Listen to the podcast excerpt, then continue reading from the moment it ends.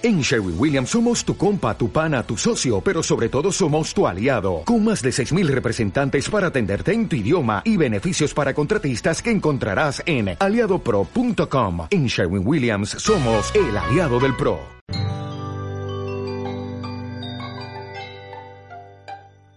Buenas noches para todos y para todas. Bienvenida, Yasnaya. La verdad, estoy demasiado feliz, como después de haberte leído, escuchado un montón, poder estar acá como mirándote a los ojos, me parece muy bonito. Entonces, gracias por haber aceptado esta invitación que hacemos desde el Parque Explora. Yo quería empezar como contándoles lo primero que me pasó cuando íbamos a, cuando me dijeron que iba a conversar con vos, que fue que pensé, vamos a hablar en español.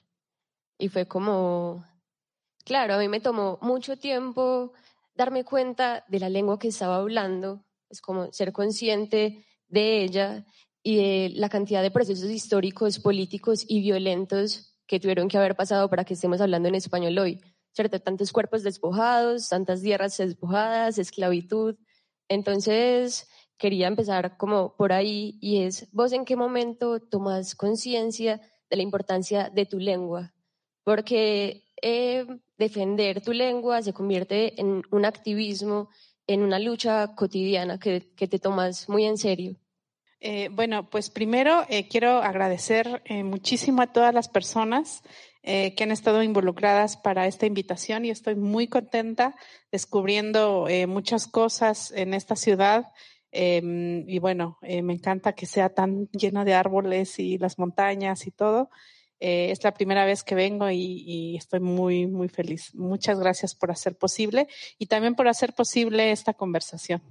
Em, creo que la cosa que más me gusta hacer en la vida es conversar. Entonces, eh, eh, después. Y escribir. Sí, pero más, pienso la escritura como una extensión, como para seguir platicando con personas que tal vez no están cerca, ¿no? Em, y bueno, sí em, vamos a hablar en español y eso no es algo neutral, ¿no? Sino eh, tiene atrás una serie de muchos eventos y muchas cosas para que eso, eh, eso esté sucediendo. Eh, yo me di cuenta que había que, digamos, yo crecí, no, no todos, no todas las personas que pertenecemos a pueblos indígenas tenemos la misma experiencia, claro, ¿no? no es lo mismo, por ejemplo, crecer como indígena urbano, en una ciudad donde es imposible que no sepas que eres indígena, ¿no? Donde todo el tiempo te están diciendo indio india, donde... Pero yo eh, crecí en las montañas, en el sur de México, em, en un pueblo que estaba rodeado de otros pueblos indígenas. Entonces no era, eh, yo ni siquiera, pues en, mi, en, muchas de las lenguas indígenas la palabra indígena no existe. Eh, en, en el caso de mi lengua lo que tenía es una palabra para quienes somos mijes, así se llama el pueblo al que pertenezco, em, y otra palabra para quienes no son mijes. Entonces, alguien que sea de Japón, em, un indígena en Vera de Colombia o Catalina son todos agots, o sea, no mijes. Lo que importa ahí es que no son mijes, ¿no? Entonces, seguramente ustedes aquí están eh, aprendiendo que son agots. Em, eso no forma parte de su identidad, pero si fueran a mi región, eh, les harían sentir, pues, ¿no? De, algún, de una buena manera, generalmente, pues que son agots, que no, no son mijes. Entonces, eh, hay muchas otras identidades siempre, ¿no? Ahí cosiéndose. Pero bueno, regresando al punto, eh, al crecer, y sobre todo cuando yo era pequeña, casi todas las actividades se llevaban a cabo en Mije, excepto la escuela, que siempre fue como un bastión bastante del castellano, ¿no? Como de una imposición. Pero fuera de ahí, pues todo jugaba con, mis amigos, con mis amigas en Mije y tenía conciencia de que existían otras lenguas porque había otras comunidades indígenas cerca. Eh, y no sentía, o sea, estaba como en una burbuja, digamos, y no sentía, primero me sentía, sabía que era Mije, claro, porque no era zapoteca como los otros pueblos, pero no, no sabía yo que era indígena, ¿no? Eh, mi abuela que todo el tiempo, ella habló Mije toda su vida, solo Mije, entonces, una vez que yo llegué a la ciudad, ahí me di cuenta que era indígena. Eh, pero yo le pregunté a ella si ella era indígena. Me decía, no sé qué sea eso. Yo soy mije. Indígena no sé. Eh, entonces no había una sensación de defender la lengua porque era, en la que se hacía todo, ¿no? Prácticamente. Eh, sin embargo, es verdad que las primeras veces que me di cuenta que había un problema era en la escuela, porque cuando llegué a la escuela, no sé, piensen en ustedes a la edad en la que fueron por primera vez a la escuela y que de pronto la maestra les hablara en, ruso o en alemán y que dijera que ustedes son tontos y tontas porque no saben hacer sumas. Tal vez si me lo explicaras en mi lengua, ¿no? Tal vez. Eh, entonces ahí me empecé a dar cuenta que había un, problema. A mí todavía me tocó los barazos en la mano por hablar mi lengua en el salón de clases, por ejemplo. Eh, que es algo que lamentablemente una práctica que sigue continuando en las escuelas. Pero ahí simplemente se me hacía como, como bueno, es que es la escuela, ¿no? Eh, y después el, número fue bajando rápidamente y cuando sales a la ciudad te das cuenta inmediatamente que vas a tener Primero, pues una discriminación de, por ejemplo, hablar en espacios públicos en la Ciudad de México, una lengua indígena. Cuando yo llegué a la Ciudad de México era motivo como de que te vean raro. Incluso había gente que me decía que no lo hiciera porque sentían que estaba hablando mal de esas personas. Claro que el problema no es hablar una lengua distinta al español, porque si yo hubiera hablado inglés, la reacción no hubiera sido otra, ¿no? y me decían, es que eh, hablas mal o no tan adecuadamente español porque porque eh, tu lengua materna es una lengua indígena. Pero si alguien habla mal con acento francés, no le van a decir eso, ¿no? Y poco a poco me empecé a dar cuenta eso y también después de todas las injusticias cuando salíamos de la comunidad. Eh, el hecho de que eh, hubo toda una campaña de mm, esterilización forzada con mujeres indígenas sobre todo a principios de los 90, en donde les hacían firmar como su consentimiento sin nunca explicarles en la lengua, una serie de, de violencias asociadas al sistema de justicia, el de salud, al educativo, y eso tuvo repercusiones en el número de hablantes. Y así fue que me di dando cuenta. Fue al salir, digamos, de mi territorio que por contraste me di cuenta que estaba sucediendo. Ah, y también leía eh, como una experiencia que contabas que primero aprendiste a leer español que entenderlo. A través, pues es que también te pusieron un libro muy complejo. Empezó a leer el libro rojo de Mao. Entonces, si para una niña que habla español va a ser difícil entenderlo, ahora para una persona que apenas se está acercando a, esa lengua. Sí, eso fue muy, muy extraño porque por alguna razón, bueno, es, largo de contar, pero teníamos el, librito este rojo de Mao em, y pues no teníamos muchos libros, entonces Em, el español, su, sistema de escritura, a diferencia de la del inglés, en la que, por ejemplo, cuando escribes en inglés, hay tres, tres maneras diferentes de escribir la palabra F, bueno, el, fonema F, ¿no? Como puede ser como, como F en fish, en pescado, puede ser como GH en tough, como duro, ¿no? O como en philosophy, con PH. Entonces tienes tres maneras distintas de escribir un fonema, entonces es una cosa muy complicada. Pero el español más o menos es sistemático, ¿cierto? O sea, si tienes pa, va a sonar pa, o sea, p más a. Entonces yo aprendí o me enseñaron a leer en español, o sea, más que leer, porque leer es un acto complejo de comprensión, me enseñaron a decodificar los valores fonéticos de las palabras. Entonces yo sabía que, digamos, por poner un ejemplo absurdo, si juntaba pa más la iba a sonar pala, aunque no supiera qué significaba pala. Entonces, eh, muchas veces me aprendía de memoria los textos, le daba cierta entonación para hacerle creer a mi maestra que ya sabía leer. Em, entonces, había que desarrollar ciertas estrategias y eh, como la familia en la que yo me crié, algunos de mis tíos habían ido a la ciudad antes a estudiar, sabían que si tienes cierto acento que se identifica como acento indígena, aunque eso no existe, pero bueno, que es, que es marcado, digamos, como cualquier persona, ¿no? Que aprende otra lengua. O sea, es normal en el multilingüismo tener acento en las otras lenguas que adquieres. Entonces, pero sabían que eso eh, iba a ser como muy marcada la discriminación. No me lo decían así de niña, pero eh, me pedían que leyera tres cuartillas o cinco cuartillas diarias en voz alta para corregirme el acento y era el libro rojo de Mao. Me acuerdo mucho de la palabra capitalismo, curiosamente no sé, por alguna razón.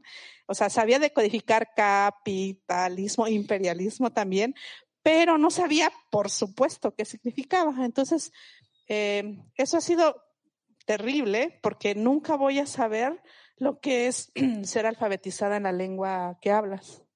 Eh, yo estoy asumiendo que aquí no hay hablantes de lenguas indígenas, pero si la hubiera, pues excepción, pero en general Supongo que eh, muchas de las personas que están aquí saben que es ser alfabetizada en la lengua que hablas. Yo nunca lo voy a saber porque aunque aprendí a leer y escribir en otra lengua, ese proceso primero de alfabetizarte solo sucede una vez en la vida. Después aprendes a leer y escribir en otras lenguas. Entonces ese proceso cognitivo nunca lo voy a saber y eso me parece muy violento sobre la población infantil. Pero tiene algunas cosas que aprecio, ¿no?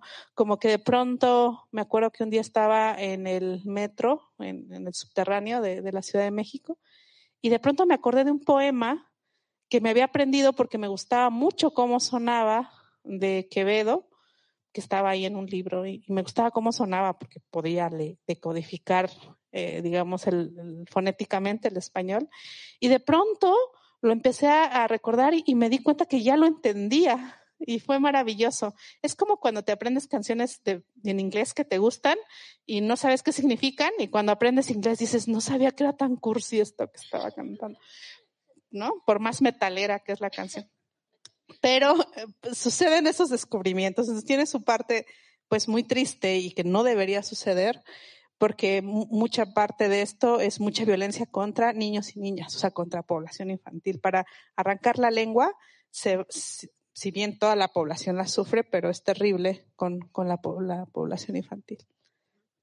Eh, para la reseña de esta charla utilizábamos una frase tuya que es algo así como va a florecer nuestra palabra en un territorio del que se nos despoja. ¿Cierto? Que nos habla de esa relación directa que hay entre la defensa del territorio, la defensa de la lengua, ¿cierto? Porque también es la defensa de la vida y obviamente la relación directa también que tiene el territorio con los cuerpos. Entonces, quería preguntarte, vos cómo ves esa relación? O sea, ¿de qué manera cuando nos arrebatan, les arrebatan los territorios, también están asesinando la lengua, ¿cierto? Porque las lenguas no se mueren, la gente no decide dejar de hablarlas porque sí, sino que detrás, como decías, hay un montón de procesos violentos. Entonces, ¿cómo ves esa relación? Sí, bueno, he estado tratando de insistir como, como justo en esta idea un poco, eh, porque generalmente te hacen pensar, escribí un texto un poco provocador en el título que se llama La lengua no es cultura. Y todo el mundo diría, no, ¿cómo que no? Claro que lo es. Bueno, en español hay dos acepciones de cultura, ¿no? Eh, una es eh, antropológica, que es todo es cultura, ¿cierto? O sea, la cultura política, las votaciones, o sea, como entendida como fenómenos sociales, como opuesto a naturaleza, no sé. Eh, podríamos decir la cultura egipcia y nos referiríamos a todo.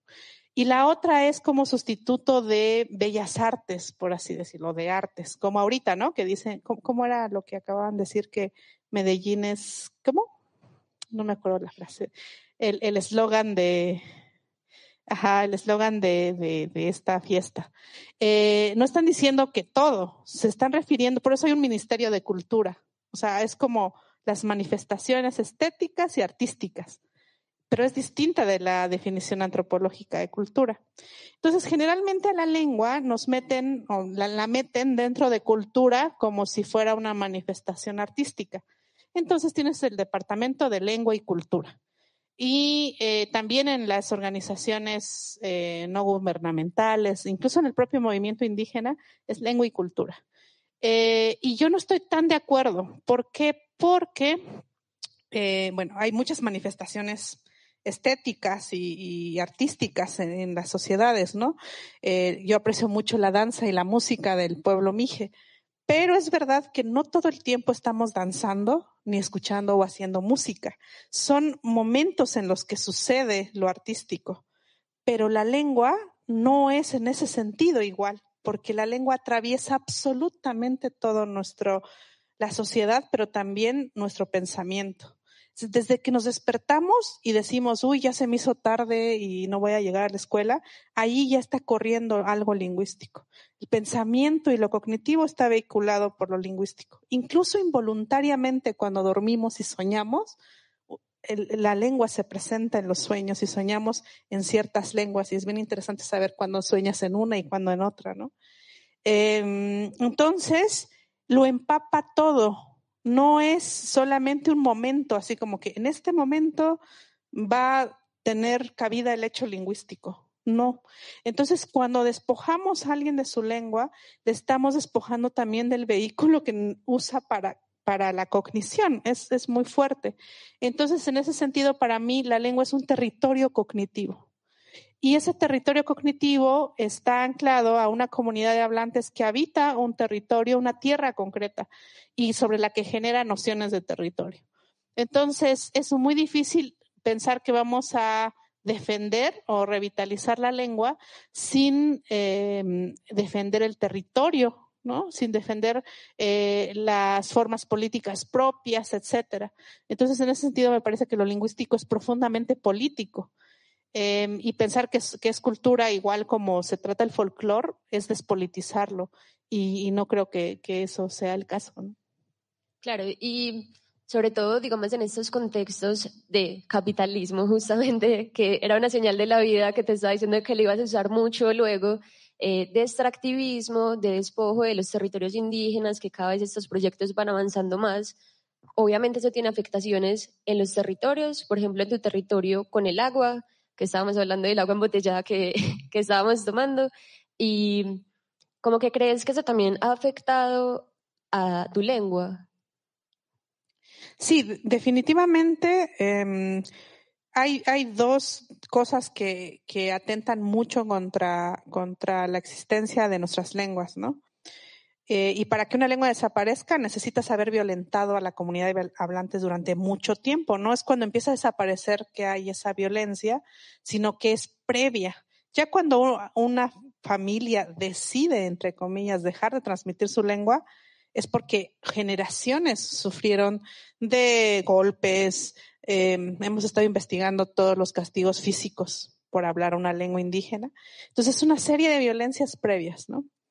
Eh, y entonces eh, está eh, totalmente relacionado con el capitalismo, pero también con la conformación de los estados. y aquí quisiera desnaturalizar algo. Pensamos, bueno, el mundo ahorita está dividido en, en 200 países más o menos, ¿no? A veces un poquito más, un poquito menos, porque el mundo cambia todo el tiempo, pero 200. Es decir, que todo este mundo está partido en 200 cachitos y estos cachitos ejercen un control férreo del territorio. O sea, nunca antes en la historia de la humanidad había pasado, por ejemplo, para llegar aquí tuve que sacar un pasaporte y demostrar ciertas cosas y registrarme. O sea, no puedo caminar por la faz de la tierra libremente. Hay cercas eh, y estas cercas no siempre existieron o no como las conocemos. Eh, y entonces el mundo se dividió en 200 parcelas eh, y eh, esto no siempre fue así, eso es lo que quiero decir, no siempre, eso es algo muy reciente. Y estas parcelas, no conformes con parcelar la tierra de una manera arbitraria, por ejemplo, en México la frontera sur dejó a pueblos indígenas a un lado de, Guatemala y otro lado de México, y de la, en la norte igual, dejó a un pueblo indígena una parte de un lado de la frontera y otra de la otra. Em, sino que además tienen una obsesión muy fuerte porque sea solo una identidad, una cultura y una lengua. Y esta obsesión, porque debe ser una lengua, un país, incluso, hay, incluso en esto que se llama Latinoamérica, eh, yo siempre digo que yo vengo de un lugar que no es latino, no hablamos ninguna lengua derivada del latín, entonces hay, eh, es una América latinizada, ¿no? Más bien. Pero bueno, esa es otra discusión. En, en, estos ni siquiera es que en México sea eh, la lengua del Estado mexicano sea una y en Colombia sea otra, sino que son, es la misma, ¿no? Eh, para muchos países. Entonces, si, si sabemos que en el mundo hay como siete mil lenguas, entonces solo 200, si fuera uno a uno, que no es así, es menos, tienen el apoyo de un Estado. Entonces, escogen una sola lengua que es la que va a ser la lengua de esa parcela llamada país. Entonces va a tener un himno, una bandera y una lengua es la que va a utilizar el Estado. Algunos países usan dos, como Canadá o como Paraguay, pero en general no les gusta mucho. Y no solamente no les gusta, sino que la combaten activamente. Entonces, cuando México se fundó en 1820, que empieza ya como país, como un Estado, antes la, historia es compleja y es otra, pero México como país, el 70% de la población hablaba una lengua indígena. el 70%. Después de 300 años de colonialismo español, no, voy a defender a los españoles, pero en, eso no estaban, estaban obsesionados con imponer su religión, pero con la lengua no tanto. Eh, pero al Estado mexicano le es fundamental. Entonces, lo que hace es 70% de la población y ahora somos el 6.1% en 200 años. Eh, entonces, lo que necesita para crear la idea de mestizaje es desindigenizar. Y una parte muy importante de desindigenizar no es alentar a la población criolla que se casara masivamente con la población indígena.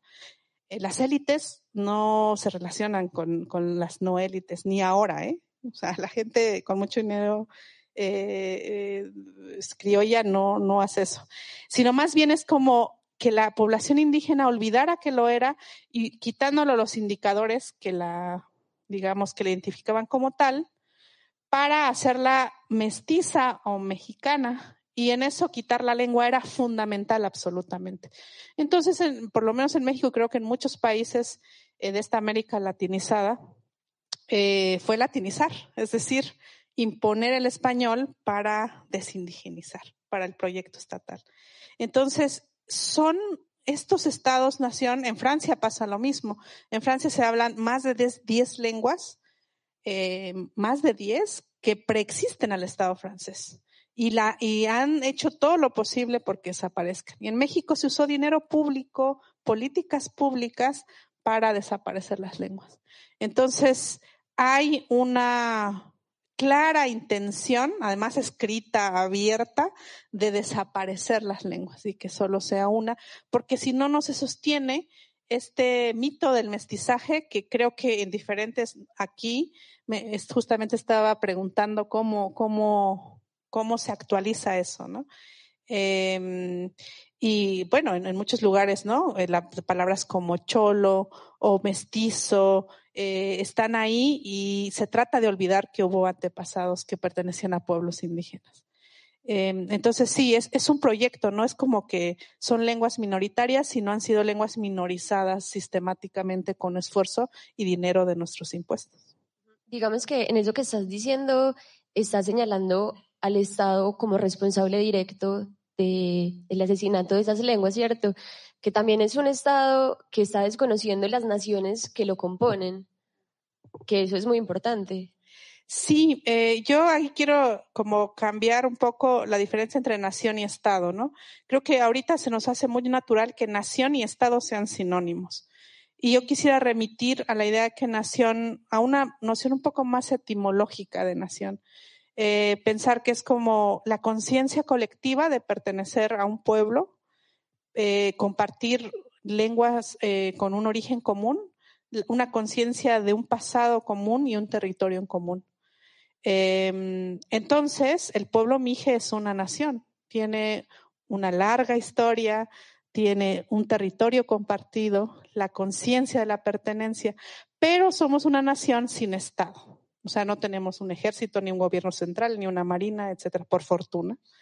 Tenemos un territorio más grande que el Vaticano. Ven que el Vaticano en sí mismo es un Estado. Entonces, si fuera por eso, podríamos ser un Estado. En el momento en que la, la nación Mije se convirtiera en un Estado independiente, eh, dejaríamos de ser un pueblo indígena. Por eso, para mí, indígena no es una categoría identitaria ni cultural, eh, sino política. Es ser naciones sin Estado, bueno, además que sufrimos colonialismo, eh, no haber conformado un Estado.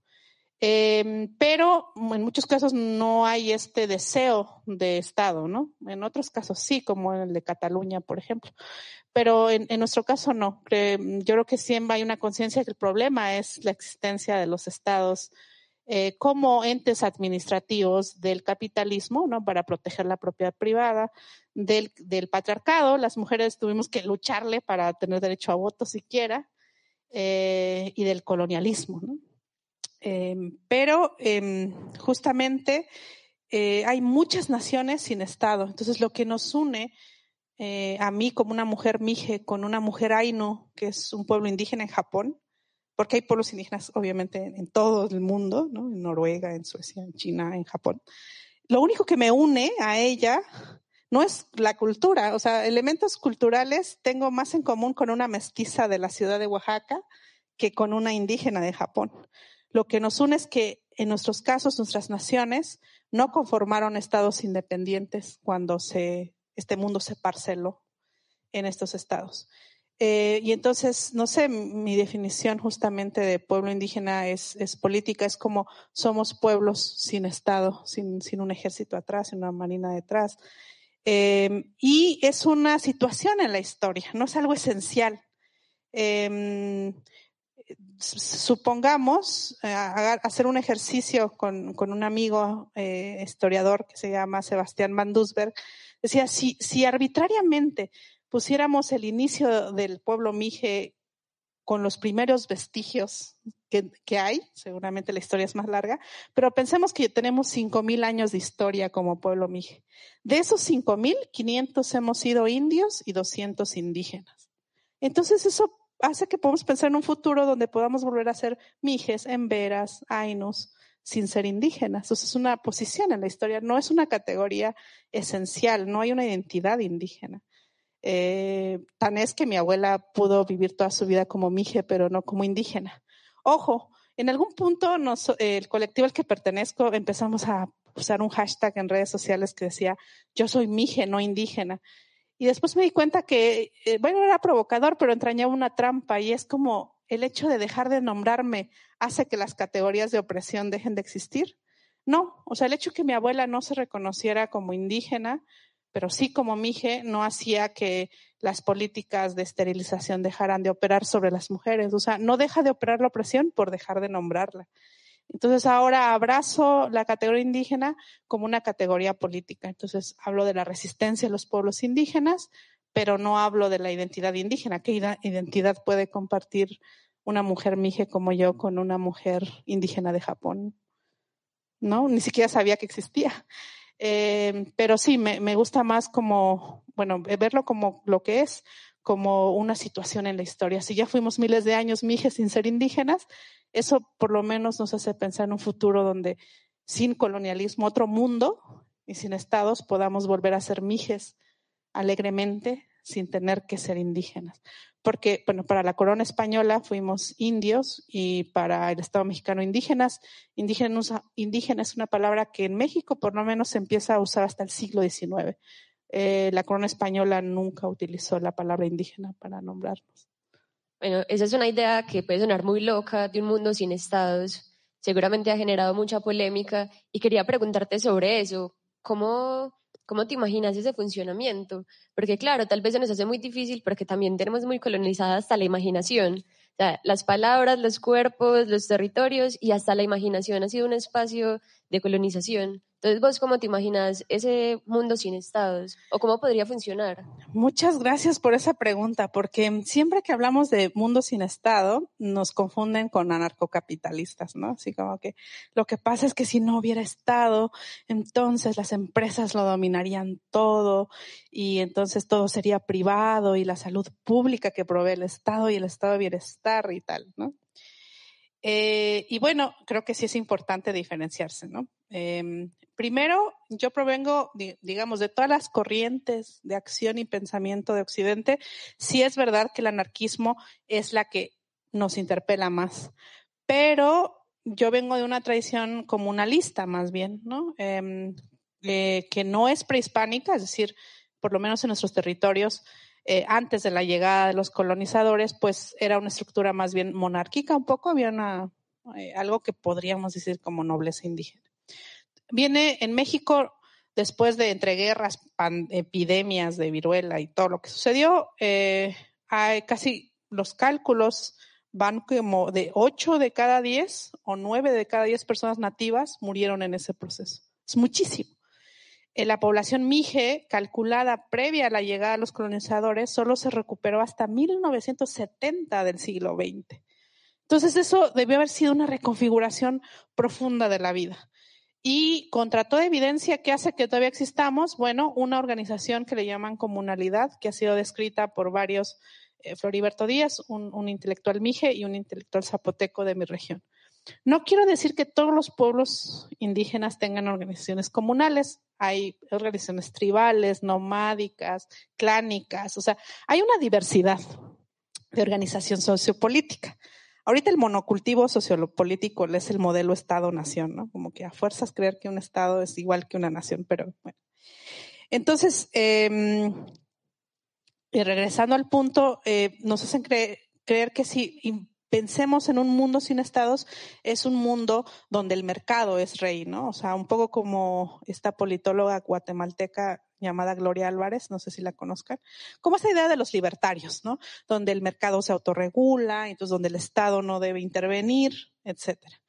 Pero en realidad, eh, yo pienso que esta diferencia entre un Estado digamos, estado de bienestar y un estado neoliberal es una diferencia de grados. Eh, a veces pensemos que la única entidad que puede gestionar lo público es el Estado. Pero no, en nuestra experiencia, eh, un, poco, un poco por una resistencia activa y también porque el Estado no le interesaba, hasta ahora que sí le interesa meter mineras, pero durante mucho tiempo el Estado de bienestar mexicano, si, si hubo, solo fue para una pequeña clase media en realidad, no para los pueblos indígenas, ¿no? Se hizo sobre el despojo. Entonces los pueblos indígenas hemos aprendido que el Estado de bienestar te despoja para crear una clase media o te despoja la minera con concesión del Estado. Es decir, eh, es nada más cambia, digamos, quién, pero siempre el sistema legal está eh, permitiendo ese despojo, ¿no? Las concesiones son eso. Em, y también eh, e, esta em, idea de que cada vez que fortaleces el Estado, el problema es que quienes están en el poder son quienes buscan activamente el poder y esa es una gran contradicción propia de la democracia. Y no olvidar que el Estado está hecho para proteger la propiedad privada. Entonces, este sueño narcocapitalista donde son las grandes corporaciones las que mandan, necesitan del Estado para hacerlo, sino qué fuerza pública y qué ejército va a garantizar la protección de la propiedad privada. Entonces, eh, digamos que para mí el Estado es el, administrador del colonialismo, del capitalismo y el patriarcado. O sea, es su ente eh, administrador. Entonces, eh, hemos visto eso miles de veces, ¿no? Cuando los bancos quiebran, ¿quién rescata a los bancos? El Estado. ¿Quién da las concesiones para la explotación y el extractivismo? El Estado. ¿Quién mantiene cierta idea de democracia a través de ciertas elecciones? El Estado. Y cuando llega una izquierda que le apuesta a otro, pues suceden cosas como en Chile, como con Salvador Allende. O duran poco y otra vez el Estado vuelve a su cauce, que es lo que le llamo estadiar, ¿no? El Estado siempre termina estadiando, porque las fuerzas que, que, le tienen, ¿no? el hecho de que tienen que buscar el voto, entonces va a tener que mediar muchísimas cosas. Eh, me parece que pasamos muchísimas décadas, por lo menos en México, tratando de poner a la izquierda en el poder. Y una vez que la pones, suceden varias cosas. O bien dices, qué bien lo hizo y seguiría votando por ese partido, y de pronto pasan 80 años como en México votando por el mismo partido, con todos los problemas de eso. O bien regresa a una derecha como Bolsonaro en Brasil. Entonces, para mí es poco estratégico, no es que sea un odio personal al Estado, sino ofrece pocas eh, opciones. Entonces, ¿qué opción hay? Bueno, siempre me dicen, tus soluciones son para pueblos pequeñitos como el tuyo, pero para todo México eso no funciona, ni para la Ciudad de México. Bueno, siempre hemos pensado que las macroestructuras existen porque sí, y en realidad son un conglomerado de microestructuras.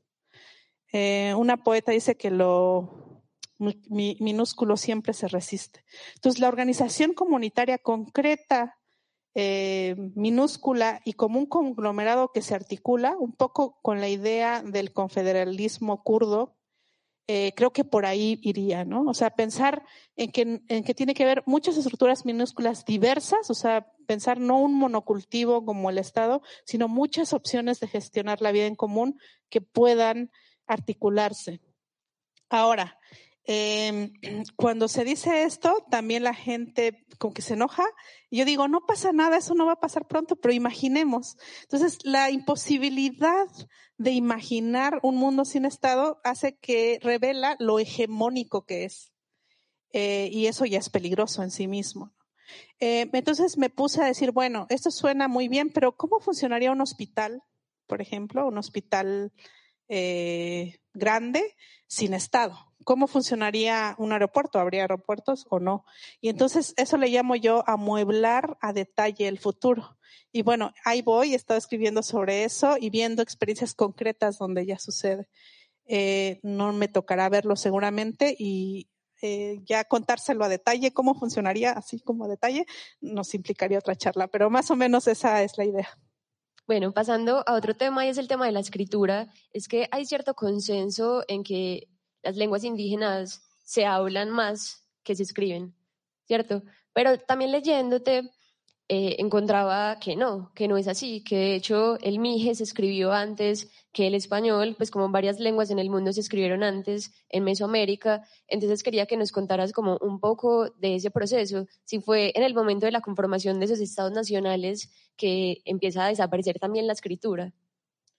Eh, sí, bueno, primero yo sí creo que, eh, bueno, me, me, encanta la escritura y tal, pero eh, la escritura es una tecnología pero que no hace que una lengua sea mejor que otra. Es decir, no hay nada en las lenguas de, que no tienen tradición escrita que sean menos complejas para el pensamiento o que tengan el componente fonológico descompuesto o más simple. O sea, eh, toda la lengua ya está completa independientemente de, si hay tradición escrita o no. Entonces, eso es muy importante decirlo, ¿no?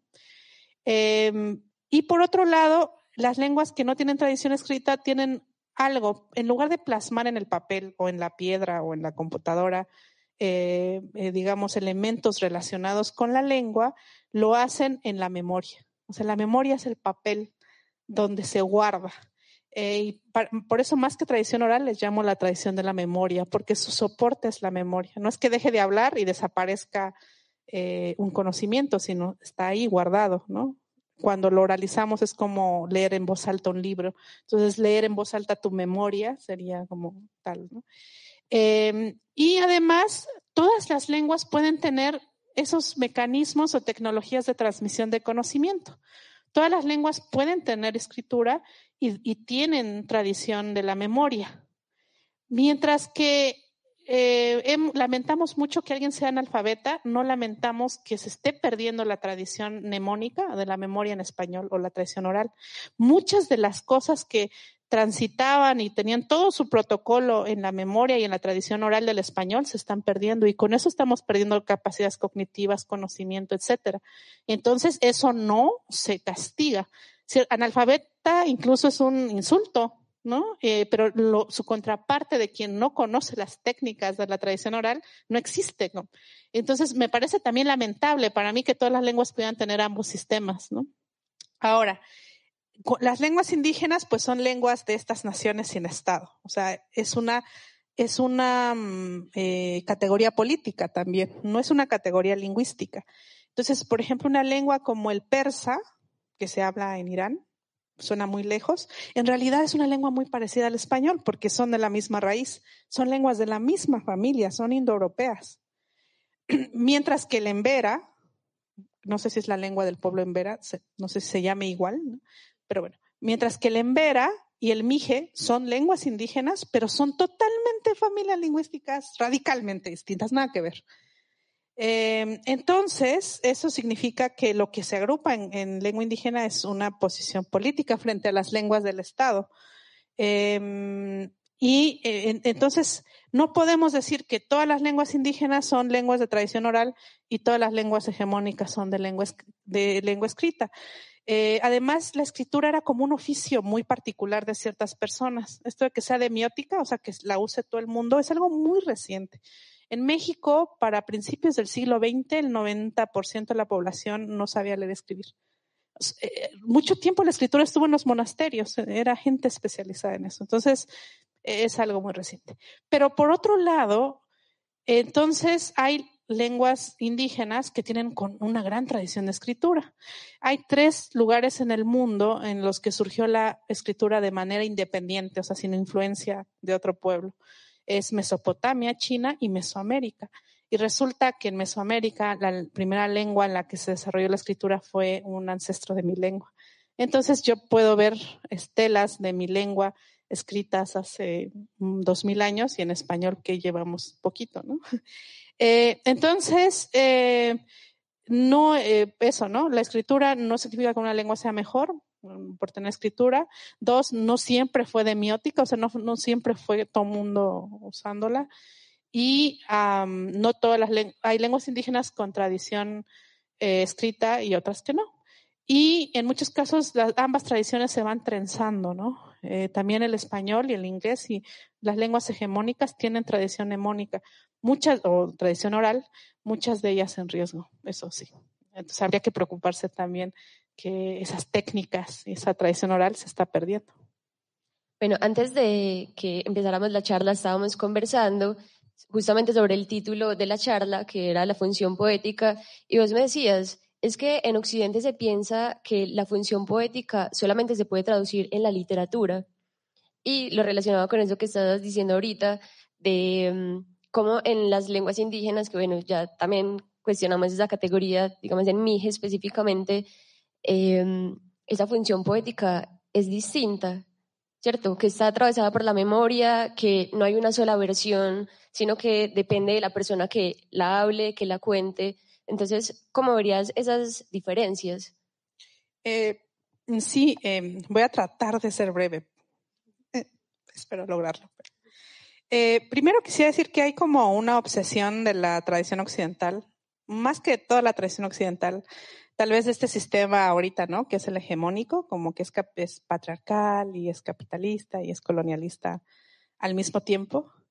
Eh, siempre pienso esto en un, como en un caldo, ¿no? Donde están ya tan imbuidos que es difícil en la vida cotidiana decir, aquí acaba el patriarcado y empieza el colonialismo. O sea, todo está junto. Sabemos que están ahí y metodológicamente distintos, pero están ahí juntos. Entonces, en ese sistema eh, siempre se trata de validar a los pueblos indígenas desde lo que es valioso en Occidente.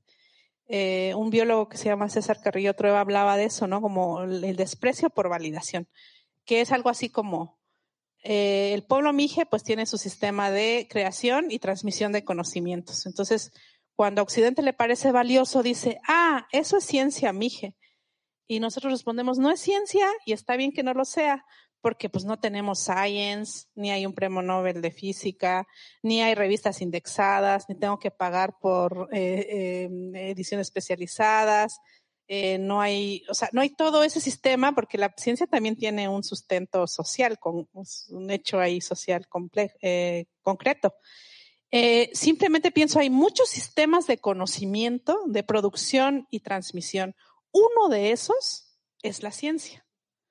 O sea, es como ubicar a Occidente entre uno entre muchos, que luego se le olvida, ¿no? Entonces quiere validar, decir, eso es ciencia, mije, porque como lo valoro, entonces tiene que ser como lo que yo creo que es valioso. No. Lo mismo pasa con el movimiento de las mujeres. Hay muchísimos tipos de movimientos de mujeres antipatriarcales. Entonces, cuando las mujeres indígenas nos organizamos como para, este, sí, movimientos antipatriarcales, nos dicen, eso es feminismo indígena. Y muchas de nosotros decimos, no. El feminismo es un tipo de movimiento de las mujeres entre muchos. Y no porque yo sea antifeminista en, absoluto, pero para poder hablar iguales necesitamos reconocer la diversidad. Eh, el movimiento de las mujeres mijes no está organizado por olas está organizado de otra manera. Vengo de otra genealogía. Tampoco tenemos todo el cuerpo teórico como eh, Simón de Beauvoir, Virginia Woolf, etc. Eh, entonces hay que reconocer que venimos de otra tradición y que hay muchos movimientos de mujeres. Uno de ellos, entre muchos, es el feminismo. Y lo mismo pasa con esto. Nos dicen la literatura indígena. Y yo digo, bueno, esperemos ahí un poco, ¿no? Eh, y entonces, bueno, hay una función, una función del lenguaje, eh, varios lingüistas, entre ellos pues Roman Jacobson, habló de las funciones del lenguaje, que es qué hacemos con el lenguaje. Pues hacemos muchas cosas, ¿no? Nos comunicamos, como hacemos que, por ejemplo, si yo digo, hay que eh, salgan, por favor, eh, mis palabras implican que tiene un deseo de que quienes me oyen hagan algo, o sea, que tenga una traducción en una acción, como pásame la sal, por ejemplo. Eh, ahorita nomás estoy pasando información. Entonces, hay muchas funciones. Una de esas es la función poética, que es cuando utilizamos la lengua para generar un efecto estético, de una manera muy, muy rápidamente explicada, claro. Es decir, eh, no sé, seguramente Gabriel García Márquez cuando se enojaba con sus mascotas y los regañaba, no usaba el lenguaje que usa en Cien Años de Soledad. Es decir, hacemos ciertas operaciones sobre el lenguaje, eso se llama poética y lo describió Aristóteles hace mucho, ¿no? Que si la metáfora, que si la, el hiperbatón, que la literación, que tal. Entonces le hacemos algo al lenguaje para que genere un efecto estético eh, en, en, las otras personas. Esto es un universal. Todas las lenguas del mundo lo hacen y es atemporal, lo han hecho siempre. Eh, ahora, la pregunta es, quiénes lo hacen, cómo sabemos quién lo hace, en qué momentos. En el caso de la tradición mije, hay muchas, eh, se hace muy asociado al ritual. O sea, si yo quiero escuchar lenguaje poético, que no es el que se usa todos los días para, no sé, eh, eh, para cualquier cosa, tengo en los espacios de ritual y de quienes ejercen el ritual lo voy a escuchar. también en ciertos espacios donde me cuentan toda la narración tradicional, por ejemplo, del pueblo mije. Y hay gente que sabemos que sabe más y que lo hace muy bien. Así como todos podemos escribir un poema, pero hay gente que conocemos como poetas, que son quienes lo hacen, reconocemos socialmente que lo hacen bien. Entonces, en Occidente, a partir del surgimiento de la burguesía, esa función poética lo hace la literatura. Eh, y tiene ciertas características. Por ejemplo, en la tradición mije, estos corpus están en la memoria de muchas personas al mismo tiempo. Entonces hay muchas versiones. Por ejemplo, la, narración de un héroe mítico llamado Condoy está en muchas versiones. Entonces, eso es una característica. Mientras que en la tanto que al especialista, al que hace la función poética, le llamamos escritor o escritora. ¿No? Entonces puede alguien decir, acabo de componer un poema y decir, ¿dónde está? En mi, en mi memoria. Eh, no, no, generalmente lo escriben. Eso es una característica importante de la literatura. Eh, la otra es que tienen una obsesión muy fuerte con la autoría individual. Tan es que cuando sale el libro está el nombre del autor o la autora ahí. En el caso de la tradición Mije, no. Eh, nadie puede ser pues la autora de, de la historia de Condoy o de la historia de los Kumanduk o de los rezos que se hacen cuando se hacen los rituales que son muy poéticos. Es, como comunitario. ¿De quién es el autor de? Pues la colectividad, como sucedía con la Iliada, la Odisea, el poema de Miocid, antes de que surgiera la literatura como tal. Eh, y, pero en la literatura sí están, me, sorprende la obsesión que hay con la idea de la autoría individual. Eh, si tú quitas tantito una palabra de una obra de Borges, te pueden demandar y puedes entrar a la cárcel. O sea, hay un sistema, ahí entra el Estado, que habla de derechos de autor, de copyright, o sea, hay un sistema legal detrás de la literatura. En el caso Mije, no. O sea, tú puedes cambiar eh, y hacer una nueva versión de algo y si la gente le gusta lo va a retomar y tal. Y entonces puedes ir como en el jazz, ¿no? Eh, por ejemplo, en esta pieza, Autumn Leaves, la, la, escucho, pero cada vez que la escucho como la improvisación es distinta, es la pieza, pero no es la misma pieza. Hay un, un, se está abordando constantemente. Así es en la función poética, en la tradición mije, pero literatura no la viuda de Borges, María Kodama, ha demandado a personas por cambiarle partes a la obra de Borges. Se puede. Eh, y otra cosa también muy importante en la escritura es que quien es autor, o sea, el especialista que hace la función poética en la literatura, eh, necesita pasar por ciertos rituales. Vamos a tratar de pensar que somos eh, etnógrafos, que vamos a etnografiar la literatura. Entonces podemos ver que hacen un ritual muy especial que se llama publicación quien es escritor socialmente es quien publica. Yo puedo escribir y tenerlo ahí en mi cajón y socialmente no, no tengo la investidura de escritora. Necesito publicar. Cuando publico, en ese momento ya. Es, es, y hacen un ritual que se llama presentación del libro, donde invitas a, tus amistades y al final usualmente hay alcohol. Es lo que he visto en mis trabajos de campo. Eh, y entonces sí, eso te unge y además hay todo un sistema de la valoración social. Está el Premio Nobel de Literatura, muchos premios de poesía, las fiestas del libro, las ferias del libro. Entonces, si te invitan, eh, eh, digamos, el espejo de los demás te va diciendo, eres escritor, eres escritora, eres escritor, escritor, hasta que el Nobel de Literatura ya es así como el máximo. Entonces, hay un sistema que dice quién es. ¿Qué pasa en la tradición Mije? Bueno, también hay un sistema de validación social, pero pasa por la edad y por el ritual. Eh, por ejemplo, yo como lingüista me he puesto a investigar los mecanismos, así como la metáfora es la reina en la tradición occidental de la función poética, en Mije es una cosa que se llama difrasismo, eh, que rápidamente explicado es como, tengo dos palabras que en el nivel de cotidiano significan una cosa, los junto y significan una tercera cosa en el nivel poético. Por ejemplo, eh, sentarse es tsun, pararse es tan y vivir es hujkiat. Es lo que usaría yo en nivel cuando en el, todos los días. Pero si yo eh, combino sentarse y pararse, ya significa vivir, habitar un lugar, pero en función poética.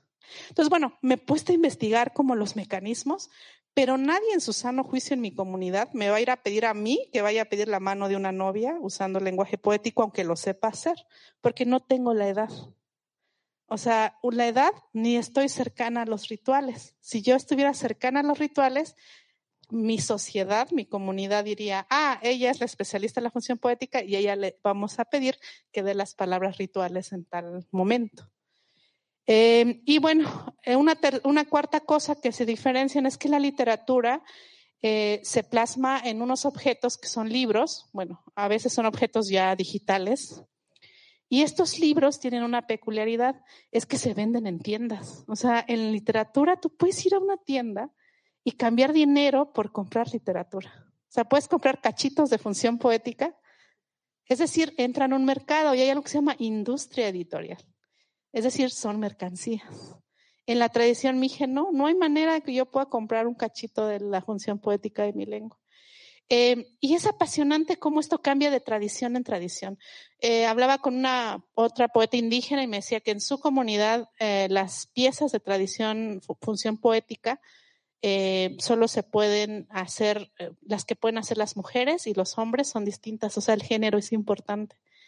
Eh, en otras, fui a, tuve la oportunidad de estar en un proyecto de documentar una lengua que estaba a punto de la extinción, está a punto de la extinción, y documentamos función poética. Entonces llegamos, como cualquier lingüista ingenua, con la grabadora de, oigan, ¿podemos grabar narraciones de tradición oral? Y nos decían, no, era en el desierto. Entonces, ¿por qué no? Porque es verano y las serpientes se enojan. Solamente podemos ejercer esa tradición, o sea, contar las historias en invierno. Entonces, también tienen una temporalidad, ¿no? Eh, en otros casos, por ejemplo, no, si yo voy a pedirle al que sé que es el que, el que sabe hacer esa función poética, pues igual no le pago, pero le, voy a dar maíz a cambio. O sea, hay un asunto de reconocimiento con regalos. Y hay una posibilidad, o sea, cada vez que, que, estudio esto, eh, ayer justo estaba en el Museo de Arte eh, Moderno de Medellín y hay una eh, exposición sobre arte de pueblos indígenas. Ahora, llamarle arte también es esa validación, ¿no? Pero bueno, no toda manifestación estética es arte. Eh, ni está en las galerías, pero bueno, y entonces, pero había una sala en donde estaban estas muestras de la función poética con cantos en veras y de varios pueblos indígenas, absolutamente maravilloso. Eh, y eh, esa es una diferencia importante. Otra diferencia es que el corpus de la literatura es cerrado. Es eso. No le puedes cambiar una coma a 100 años de soledad porque, o sea, así como quedó, así está. En cambio, en, en nuestras tradiciones, las, estas obras o estas piezas eh, de la tradición poética de, de, mi comunidad o de mi pueblo se están interviniendo todo el tiempo. Cada vez que se cuenta, se le puede hacer un cambio y ese cambio puede socializarse y compartirse. Por ejemplo, la historia de Condoy, no voy a contarles toda, pero hay una parte en la que él tiene que irse y regresar con algo valioso para sus papás, para su mamá y su papá. Entonces, una versión se va y regresa con unos rezos muy importantes. En otra se va y regresa con oro. En otro se va y regresa con papeles de agrarios. Y hay otra versión en la que se va y regresa con un Volkswagen. Eh, entonces, ¿cuál es la, la versión? Ninguna y todas al mismo tiempo. O sea, eh, el corpus está abierto a la intervención constante y a la recreación constante. Sigue siendo la historia esa misma, pero, pero no. Eh, lamentablemente, con la muerte de las lenguas, todas estas posibilidades de la función poética, que no son solo la literatura, están en riesgo. Eh, a mí me gustaría poder, digamos, documentarlas, pero documentar es como tomarle una foto a un río y pretender que es el río. Eh, no es, ¿no? Porque ¿cómo se forman los nuevos eh, que saben eso? Eh, en el ritual, cómo se van formando, en qué esto, esta idea romántica de sentarse junto al fuego y escuchar a tu abuelito que te dice, entonces tú lo aprendes y eres el que sigue, ¿no? Ahorita, hay un escritor que ahorita no recuerdo su nombre, pero que dice que mantener la tradición no es atesorar las eh, cenizas, es alimentar el fuego. Entonces, bueno, yo puedo documentar esas tradiciones, pero eso no es mantener viva ese mecanismo. ¿no? Eh, pero bueno, esto es como haciendo esto entre literatura y yo pensaría que la función poética es, pensemos en diagramas de Venn, que me gusta mucho. Tienes un círculo muy grande que es la función poética y muchos circulitos adentro de cómo se manifiesta. Una de esas es la literatura, pero una entre muchas también. Y bueno, eso es lo que. Bueno, ya, ya. A mí me encantaría seguirte escuchando un montón de tiempo, pero se nos va quedando cortico. Entonces, queríamos abrir el micrófono. Si ustedes tienen una pregunta, que no sea como un comentario, así, más que una pregunta, tengo un comentario. Preguntas, por favor, y gracias. Eh, bueno, Yasnaya, una pregunta es sobre la traducción, porque para acceder a mucho, pues digamos, como textos escritos en lengua indígena se traducen al castellano, entonces quiero preguntarte sobre los riesgos, posibilidades, digamos, como y efectos que encuentras en ese ejercicio para acceder a unas formas como de conocimiento, pues que nos has planteado. Ah, esa, esa pregunta me, me, me, me gusta mucho porque me interpela. Yo, yo hago traducción y también por eso agradezco muchísimo la interpretación que se está haciendo aquí. Es un servicio que luego nadie ve mucho, pero que es fundamental y que es muy cansado. Entonces, muchas gracias. por favor, eh, gracias a quien está haciendo la interpretación. Y entre la diversidad lingüística del mundo, las lenguas de señas son fundamentales también. Entonces, me gustaría mucho saber cómo se instancia la función poética en, en lenguas de señas. Pero bueno, eh, podríamos hablar también de eso en otra ocasión. Eh, a mí me encanta la traducción, es algo que, que hago, pero dado que, digamos, ya entre lenguas hegemónicas hay todo un tema sobre la traducción. La traductología es apasionante y hay toda una discusión si se puede o no traducir todo, cómo, etcétera. No voy a entrar en eso. Pero en el caso de con las lenguas indígenas o lenguas no hegemónicas o lenguas combatidas por los estados, eh, la, la, cosa se vuelve compleja. Eh, primero, porque cuando yo, bueno, por, por una postura política, pocas veces traduzco de mije a español, a menos que sea en contextos, en cortes, por ejemplo. Cuando hay un sistema, en el sistema judicial, lo hago porque me parece un asunto. Si, si, sin los derechos lingüísticos no puedes tener derechos humanos. O sea, ¿cómo vas a tener el derecho a la salud y la vida, que es fundamental, si no tienes intérprete en un hospital? Los derechos lingüísticos vehiculan derechos humanos, ¿no? Entonces, el derecho al debido proceso, que es un derecho humano fundamental, no se puede instanciar si no hay intérprete. Entonces, bueno, ahí lo hago. Pero hablando de traducción más como de textos poéticos literarios, no traduzco de mije a, a español. Normalmente traduzco de inglés o español a mije, porque me interesa ampliar todo lo que implica, ¿no? Por ejemplo, al inglés es a la lengua a la que más se traduce.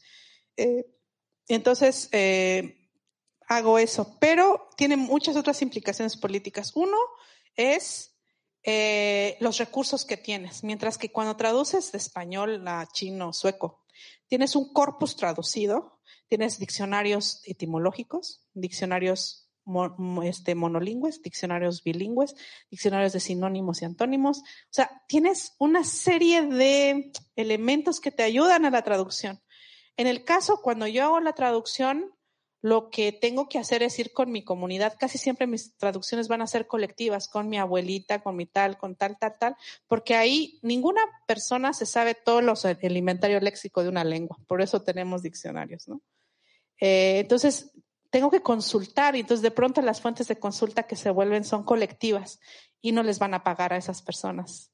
Eh, otra es también cuando te pagan por eso, eh, pues nunca te pagan, te pagan a veces incluso, a veces no te pagan eh, y a veces te pagan menos que alguien que traduce el inglés, por ejemplo.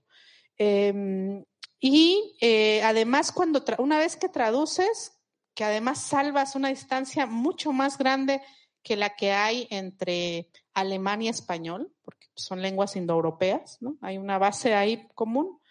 Eh, salvas distancias mucho mayores. Eh, también muchas veces sucede que después, eh, cuando es traducción, necesitas tú misma alfabetizar a las personas en, o bueno, enseñarles a leer y escribir en tu lengua. Entonces tienes que hacer todo, traducir y luego hacer los talleres donde se va a leer porque el Estado no, no ha hecho ese trabajo. Entonces, eh, sí es un trabajo mucho más complejo, pero es bellísimo, ¿no? Eh, siempre hacerlo. Yasnaya, hola, por aquí. Eh, pensando un poquito en, que las lenguas indígenas pues nacen en un territorio concreto, ¿cierto? Y ayudan a describir el territorio y los fenómenos que suceden en ese territorio y nosotros pues en realidad heredamos unas lenguas que vienen de otros territorios, ¿cierto? De otros tiempos, de, otras, de otros pueblos. No sé si eh, en tu caso de pronto te has encontrado con, con palabras o con conceptos en tu lengua eh, original que, que, sean, mm, tal vez no se hayan traducido a, nuestra lengua o que sean muy difíciles de, de, mejor dicho, que no conozcamos, que no hagan parte de nuestra realidad precisamente porque hacen parte de, tu lengua. Sí, eh, sí, eso pasa mucho tiempo, todo el tiempo, pero siento que pasa para todas las lenguas. Una cosa que me gusta mucho las lenguas es que tienen un paquete básico semántico, digamos, que te permite expresar cosas, pero cuando es necesario expresar otras, encuentra la manera de hacerlo.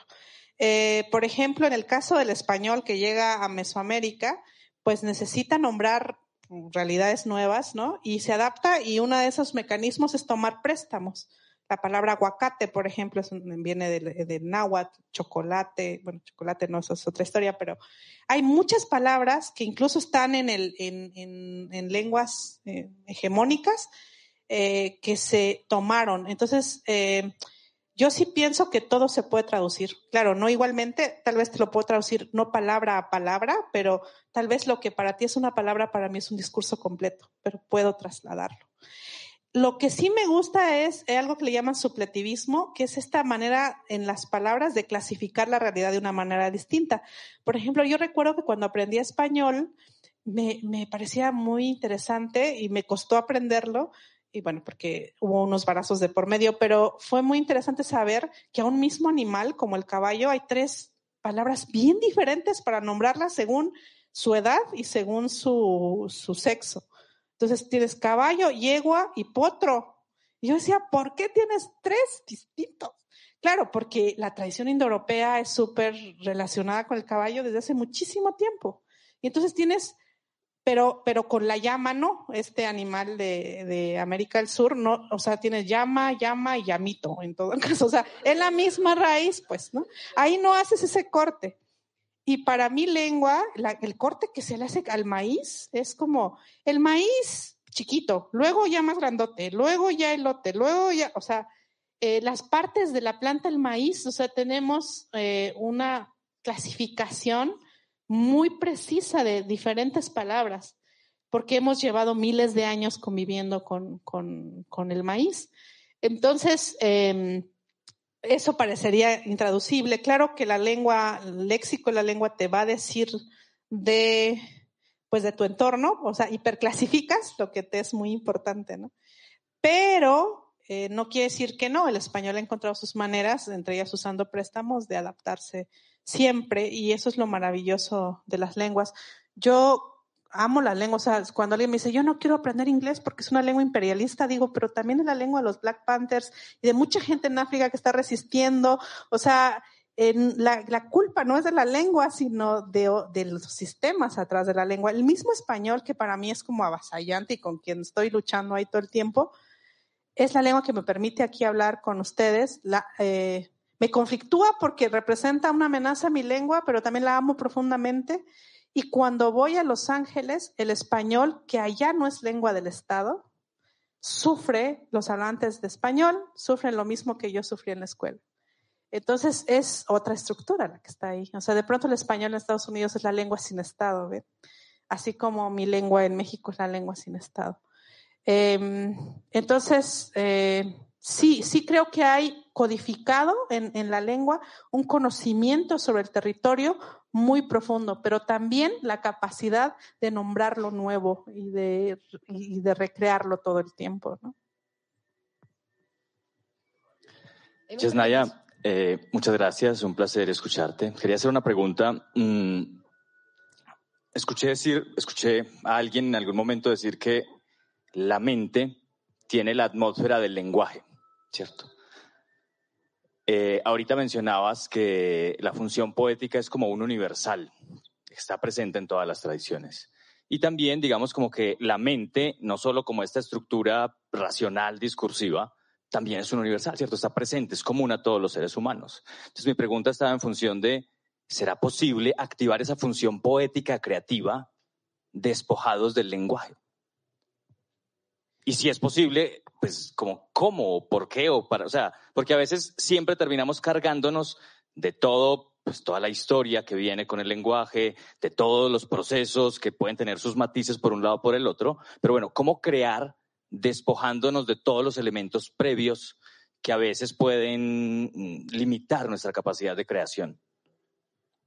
Wow, no sabría cómo responderlo. Es una pregunta muy compleja que me he preguntado en algún momento. Eh, sobre la primera parte de tu pregunta, eh, la relación entre lenguaje y pensamiento es, uff, ¿no? Hay, hay unas discusiones que si la hipótesis Sapir-Whorf, que si es determinista, que si no, que si...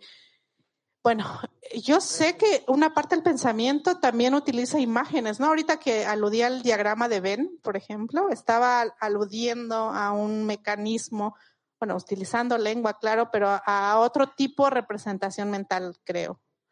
Em, yo creo que hay una parte del pensamiento que se vehicula como de otra manera, sí, no tan verbal tal vez, pero no estoy en capacidad, me, apasiona el tema, pero no tengo ninguna conclusión todavía, ¿no? Pero, pero sí creo que hay otras maneras. ¿Y qué tanto esto determina, eh, digamos, para, para ser más creativos, no lo sé, ¿no? Em, tendría la misma pregunta, perdón. Es, es, es muy interesante, pero no, no, tengo ninguna conclusión, es algo que, que sigo explorando, ¿no?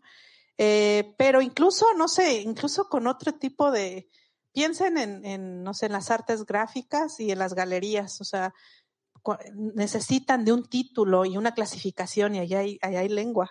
Incluso en las películas también hay lengua, incluso en el título del video de YouTube de, no sé, algún arte a, alguna pieza audiovisual abstractísima, como que vehicula mucho con lenguaje y escritura, ¿no? No sé si solo sea una característica de nuestra época. Perdón por no, poder abundar más. Bueno, eh, agradecer tan ilustrativa eh, charla. Dos pequeñas preguntas, eh, tal vez revestidas de gran ignorancia pues como he sabido, en gran parte de los idiomas eh, hay palabras que se usan más comúnmente, de igual manera hay otras que entran en desuso, pues, o se archivan, por decirlo de alguna manera. Eh, en cuanto al, a la lengua que principalmente pues manifestaste, la nagua, ¿cuáles son como esos términos más antiguos que de pronto conoces, al menos un pequeño ejemplo, y alguno que de pronto sea como de los más modernos, por decirlo así, y si de cierta manera eh, esos idiomas también se ven permeados por algún tipo de extranjerismo. Y la segunda es, tengo entendido, pues obviamente las palabras eh, salen de la glotis, donde están ubicadas las cuerdas vocales, de ahí se deriva el término gloticinio. De pronto nos ilustras eh, si conoces de un gloticinio, cómo ocurre, o si es un término que oí decir y es equivocado. Eh, muchas gracias, qué interesante pregunta. Eh, yo creo que, dado que, o sea, nos tendríamos que remontar al inicio del lenguaje en la en la humanidad, ¿no? Eh, y preguntarnos si, si ese salto, bueno, toda una discusión sobre cómo aparece el lenguaje en la humanidad, incluso hay peleas a muerte ahí, pregúntenle a Chomsky, pero eh, decir, creo que todas las palabras son antiguas de algún modo porque se adaptan, ¿no? A ciertas lógicas, están en un sistema, no son un inventario. O sea, el sistema de palabras no es una lista de palabras, sino están estructuradas, ¿no? Eh, este, hay unas que son, que contienen a las otras, ¿no? Eh, que son más abstractas, otras y que son concreciones de otras, y es, es un sistema. Y quiero poner sistema como una estructura de relaciones. O sea, que ver qué elementos se relacionan y qué tipo de relaciones generan. Eh, entonces, no sé, eh, por ejemplo, toda lengua, ninguna lengua es pura, ¿no? Entonces, lo del extranjerismo es una cosa un poco eh, para mí extraña, porque ¿qué es lo que pensaría yo que es extranjero. Eh, no creo que solo lo que sea, generalmente lo ha cooptado el Estado-Nación, ¿no? yo soy extranjera porque tengo un pasaporte distinto. Eh, pero, por ejemplo, también las lenguas indígenas de Colombia para mí serían extranjeras, o, sea, son, las lenguas indígenas de Estados Unidos. Eh, entonces, más bien de otras lenguas. Entonces, bueno, eh, mi lengua, por ejemplo, eh, prestó eh, palabras a muchas otras lenguas como que las palabras son una capita exterior que se presta fácilmente, ¿no? No así la sintaxis. Eh, entonces, mi lengua tiene palabras de otras lenguas indígenas y otras lenguas indígenas tienen eh, palabras de mi lengua. Entonces, el intercambio lingüístico empezó no cuando llegaron los colonizadores, o sea, casi siempre pensamos en lo prehispánico como un monolito, ¿no? como que llegan los españoles y entonces ya un antes y un después. Entonces siempre que me dicen que no soy original, les digo, ¿qué tan original me quieres? ¿O qué tan prehispánica me quieres? ¿Cinco minutos antes de que llegara Cristóbal Colón o mil años? Porque pasó mucho tiempo.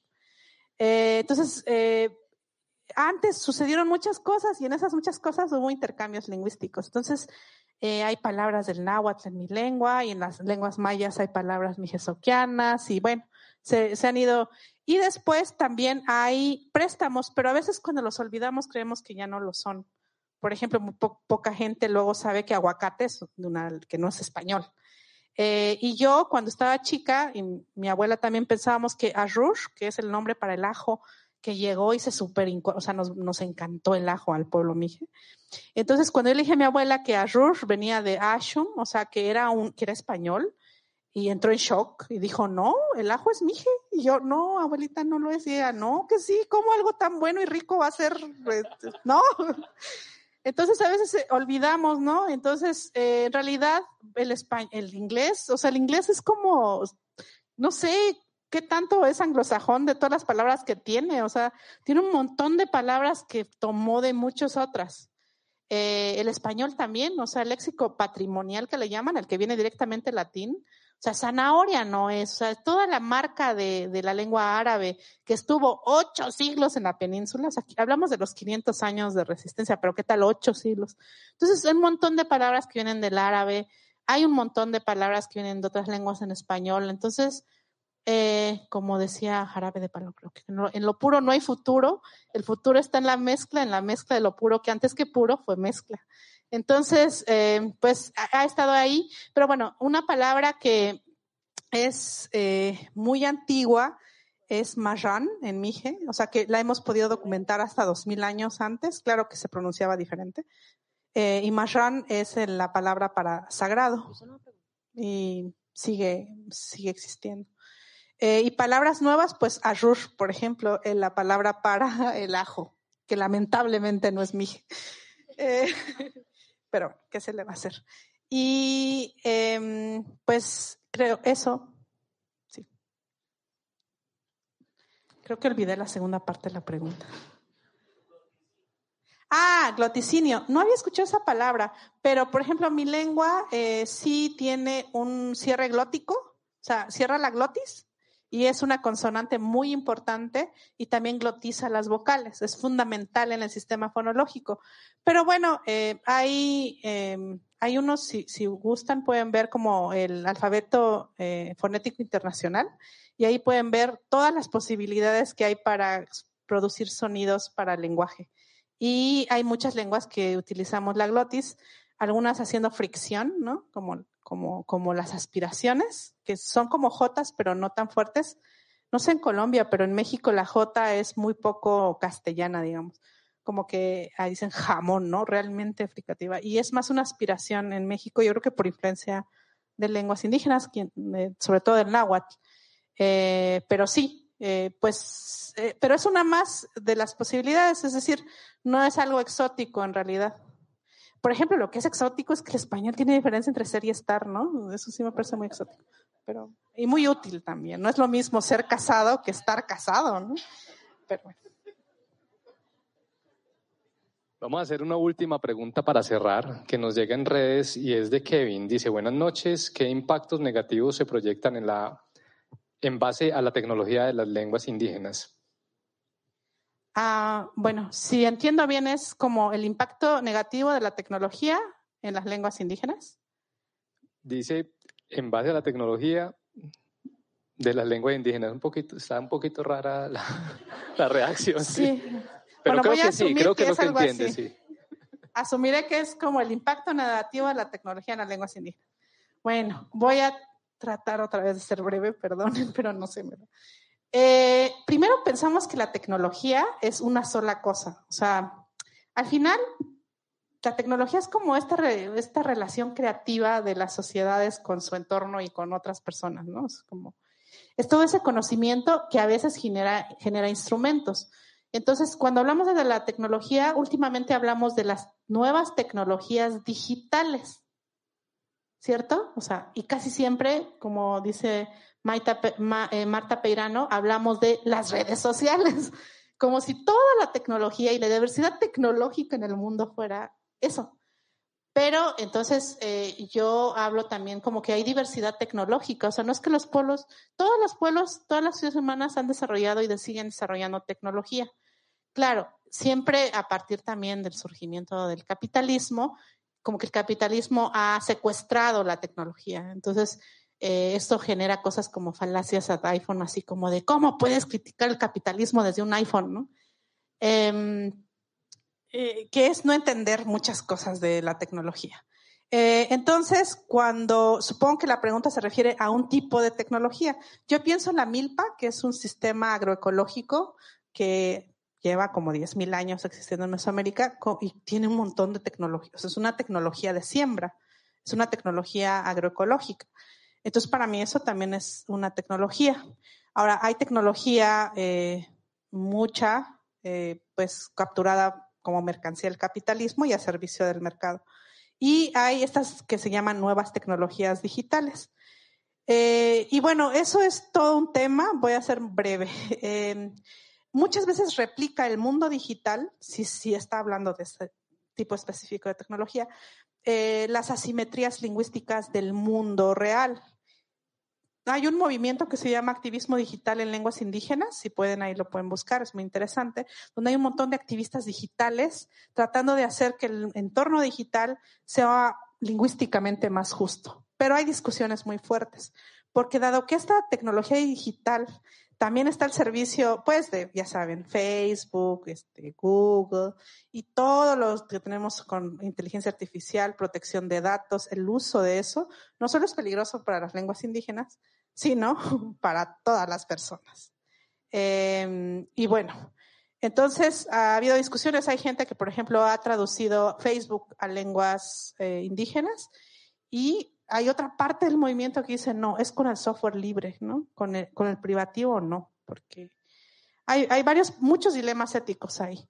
Entonces es un poco complicado porque a veces estamos luchando para que se escuchen nuestras lenguas también el derecho que tenemos a estar en los ambientes digitales, ya que llegamos ahí es de, ay, pero no sé si queremos estar acá porque te roban los datos, te vuelves mercancía, todo lo que implica eso. Entonces, eh, pero a veces pienso que la lengua misma ya es una encriptación, ¿no? Dado que al Estado y al capital no le interesan nuestras lenguas, ya llega información encriptada. Pero ¿qué cosas de nuestras culturas y comunidades vamos a poner en la red? ¿Quién maneja esas redes?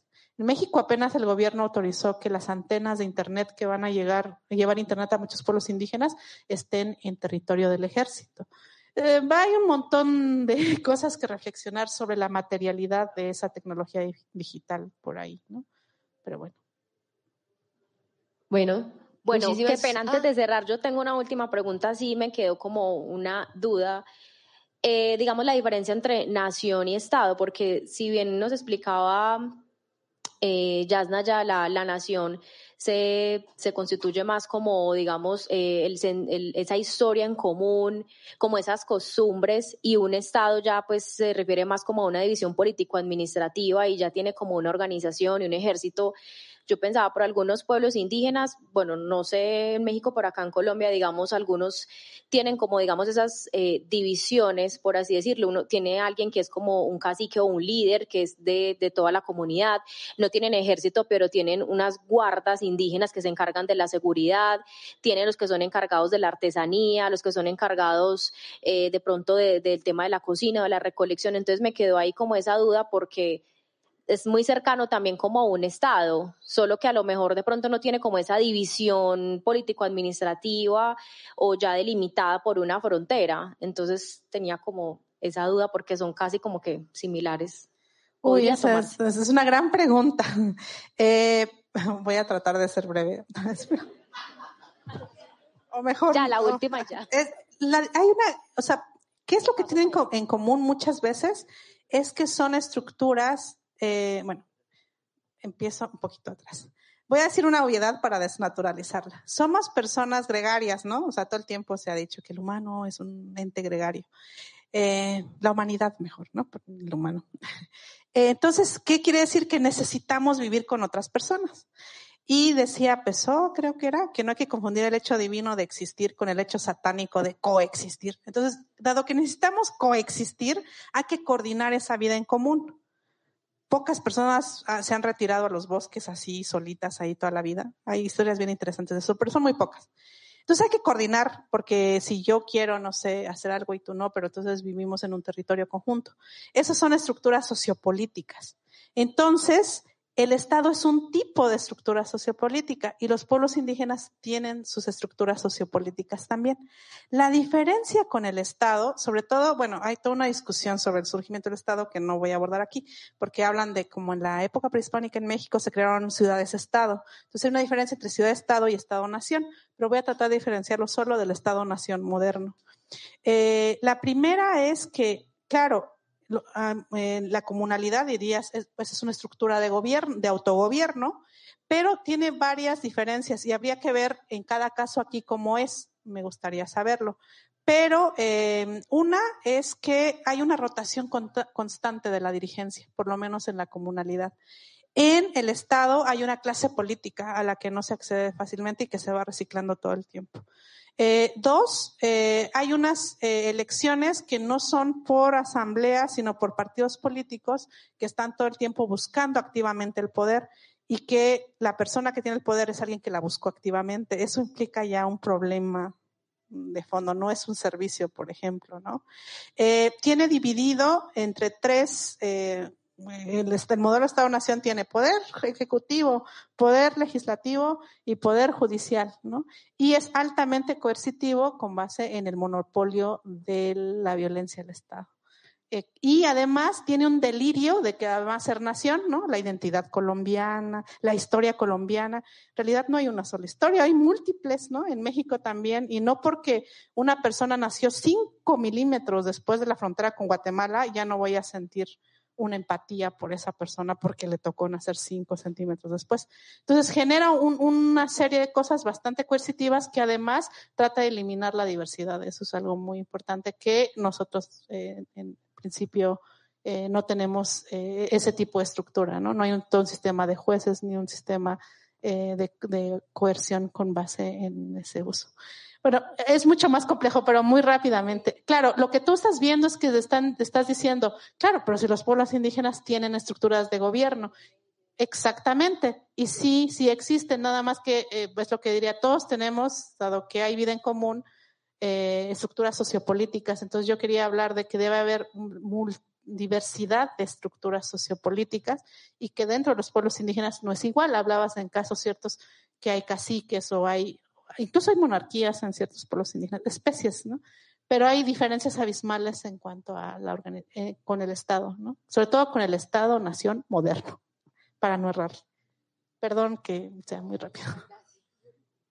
Bueno, muchas gracias por acompañarnos, gracias Yasnaya por compartirnos, compartirnos tus saberes y yo creo que es como avivar ese fueguito de, de la resistencia, el fueguito del corazón. Entonces, muchas gracias por estar acá. No, muchísimas, muchísimas gracias a ti, muchísimas gracias a ustedes por soportarme durante tanto tiempo hablando. Gracias.